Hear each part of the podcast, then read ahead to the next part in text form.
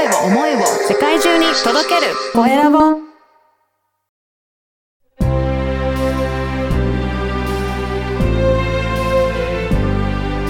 経営者の志。こんにちは。山口智子です。さて今回のゲストは株式会社星色の堀江康介さんです。よろしくお願いいたします。よろしくお願いいたします。星色という会社名がまた素敵なんですが、ありがとうございます。堀江さん、そのご自身の事業の内容ですね。まずどういったことをされているのか教えてください。はい。えっと、弊社としてはですね、事業としては、今、生命保険の営業マンの方のですね、えー、営業ではなくて、えー、集客の部分ですね。商談に乗る前の集客の部分を、こうマーケティング、サポートといった形で、えー、お仕事させていただいております。へえ、保険の営業マンではなくて、その営業マンの方をサポートするお仕事ということですね。そうですね。はい。弊社としては保険の営業はしてないです。うん。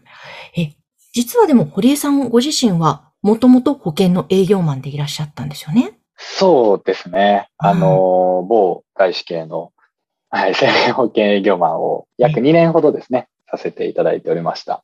へえ、え、そこからですよ。なぜかサポートする側に学ばれたんですか、そうですね。まあ、あの、大前提、まあ、結構、あの、元いた、えー、妨害死系保険営業マンの、えー、会社から独立する人間は結構多いんですけれども、うん、あの、そういった方って非常にこう、売れたというか、年収だったりしたらもう3000万、5000万とか、まあ言ってる方が、あの、独立される方が多いんですが、あの、私本当に真逆だったんですよね。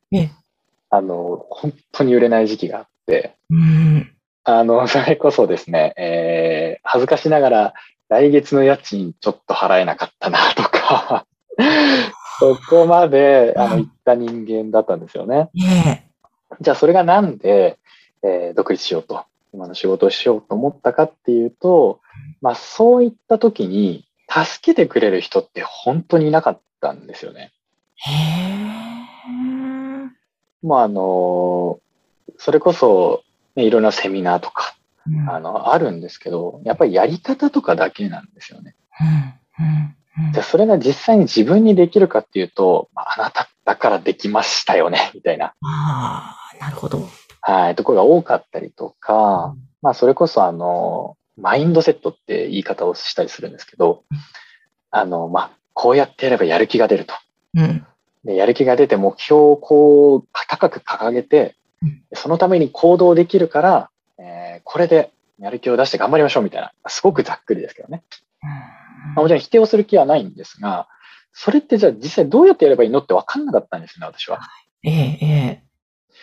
っていったところから、まあ、その、まあ、自分でですね、あの、コンサルとかを受けた上で、あの、まあ、一つ、あ、だから自分ってこう苦しんでたんだっていうところだったりとか、まあ、保険営業マンがどこで苦しんでしまうのか、っていったところが自分の中で分かって、で、それを実践したで、えー、業績が回復して、っていった時に、じゃあ、そういった、まあ、過去の自分のような方が本当に今多いんですよね。保険業界、やはり、まあ、何万人と営業マンがいるんですけれども、体感ですが、やっぱり6、7割ぐらい、本当苦しんでる方多い。えー、あの、保険の営業マンというのは、やはり、お給料制ではないわけですか？会社によるんですよね。なるほど。うんうんうん、はい。で、まあ、外資のところだと結構フルコミッションだったりするんですけどフルコミッションというのはそうですね。完全成果報酬ですね。なるほど。あの、売らなきゃもらえないと。はい。で、私はもらえなくて家賃払えなかったんですけど、はい。なのでそういった方々をやっぱどうサポートするかっていうところを私だからできるなっていう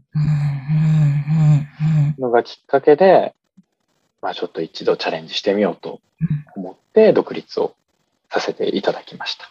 へえ、独立したのはいつからなんですか、はい、は、あの、今年の4月からですね。あ、もう本当に最近スタートしたばかり。そうですね。はい。え、スタートしてみていかがですか？スタートしてみて、あの、まあ、もちろん大変なことは多いです。し、うん、まあ、時間も正直ないっていうところもあるんですけど、やはり、もう本当に心の底から喜んでくださるうん。方だったりとか、あの、クライアントの方の中には、本当に涙ながらに、うん。もう覚悟を持ってここで、なんて言うんでしょう、か覚悟ってできなかったら、V 字できなかったら、僕はもう本当にやめますと。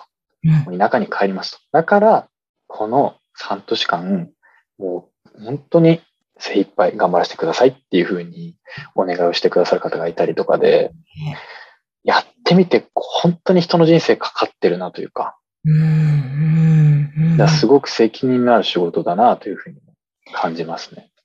そうですよね。やっぱり、私も保保険の営業というのはやったことはないですけれど、はい、はい。周りにたくさんお友達にも仲間にもいるので、うんうんうんやはり大変だ、大変だという話、うんうんうんやめようかな、どうしようかなとか、ややっぱりやめてしまったとかいう話も聞きますので、大変なんだろうなという、やっぱりそういうイメージはあるんですけれども、はい。でもその中でも成功している方がいるから、なんでなんだろうとか思っていたので、そこのところはやっぱりやり方があるということなわけですね。えっ、と、2パターンあると思っています。ええ1パターン目が、えー長年やられて成功されてる方うん。は全くパターンが違いますね。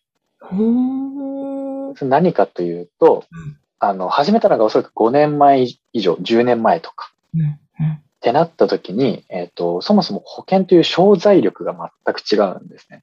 へー。あの、まあ、積み立てだったりとかしたら、まあ、何年かこう、時のような形で積み立てると、まあ、1. 点何倍になるみたいな、うんうんまあ、商品がもちろん保険商品にはあるわけなんですけどええ、それがですね、まあ、あの、2回増え方が下がってまして、うん。で、過去の、まあ、お宝保険なんて言い方をするんですけれども、えっ、と、2、30年積み立てたら300%以上になるみたいな。ほう。そうなんですよ。そ、それっす、300%ですか？それ欲しいですよね。はい。はい。そうですなんです。ね。はい。ので、えっ、と、もちろん、えー営業マンの方の実力もありますうんし、えっ、と、チャレンジができたというところがそもそも、あの、成功の理由だとは思うんですけれども、やは、り、商材の強さでうん、紹介の出方って全然違うんですよね。ん、なるほど。だっ、て300%増えるんだったら友達に紹介するじゃないですか。はい。しかも、まあ、あの、外資系は特になんですけれども、まあ、国内生命保険の方々とは違う売り方だったりとか、見せ方だったりとか、やっぱ真新しさっていうのが正直あったの、で、地盤が作れた時代かなと思ってます。へえ。はい。で、そこの地盤ができた後に、今っていうのは、やっぱ全く違うんですよね。なるほど、なるほど。そうなんです。だこと、はい背景もあるわけなんですね。そうです、そうです。なので、成功者には今2パターンと思っていて、うん。長年の方と、今、最近始められたか、れられた方で成功している方っうん。ていうのは、やはり見せ方だったりとか。が非常にうまいなと。思いますね。うん、うん、うん。あとは、心の底から生命保険というものを売る理由を持ってたりします。はあ、やっぱりその、売る理由を持つ、持ってるかどうかというのも、はい。つまりそれって、売らなきゃ売らなきゃだと、ちょっと多分大変なこと、苦しいことになるんじゃないかなと考えるんですけど、ね。きっと、はい絶対に本当にいいからと心底思ってると、あ、そうなんだっていうのが伝わるっていうことなんですかね。そこがもちろんそういった側面もありますし、えっ、と、そもそもあなたが保険を売る理由って何ですかっていう話ああ、なるほど。なんですよねうん。それが、えっ、と、これは本当に正直な話です。別にいい悪いではなくて、えーフルコミッションの世界っていうのは青天井なので、給料が。やはり稼ぎたいというマインドは、少なからずほとんどの方が持っているはい。ものなんですよね。でそれが全く悪いものではないと思いますし、生命保険の営業をされている方は非常に優秀で、えっ、と、お客様思い、本当に他の営業さんを悪く言うわけではないんですが、他の業種よりもやはり対個人で人、自分でやってるのでうん、クライアントさんの方に対してすごく熱い思いを持っている方多いです。うん。とはいえ、じゃあ保険じゃなきゃいけなかったのかっていうとうん、入り口はおそらく違う方が多いんじゃないかな。やはりどうにか稼ぎたい、若いうちにえー稼ぎたい、今の会社に不満があるだったりとか、うん。そういったことが少なからずある方がほとんど。ええ、ええええなので、そういったところをしっかりと見せ方、やり方だったりとか、お客様に、あ、だから、あなたが今私に保険というものの話をしてるんだなって分かってもらえるか否かだと思うんですよね。へえ、なるほど。そのあたりがポイントになってくるわけですね。そうだと思います。えー多分、この番組を聞いて保険の営業をやってる方は、もうちょっと具体的に聞きたいって思う方もね、いらっしゃると思うので、あとちょっとぜひ後半あ、おはい。話を伺っていきたいと思うので、もう少しぜひあの、お伝えできる範囲で少し具体的なことも伺っていきたいと思いますので、はい。ぜひちょっと引き続きよろしくお願いします。はい。こちらこそよろしくお願いいたします。はい。さて本日のゲストは株式会社星色の堀江康介さんにお話を伺いました。皆様後半もどうぞお楽しみに。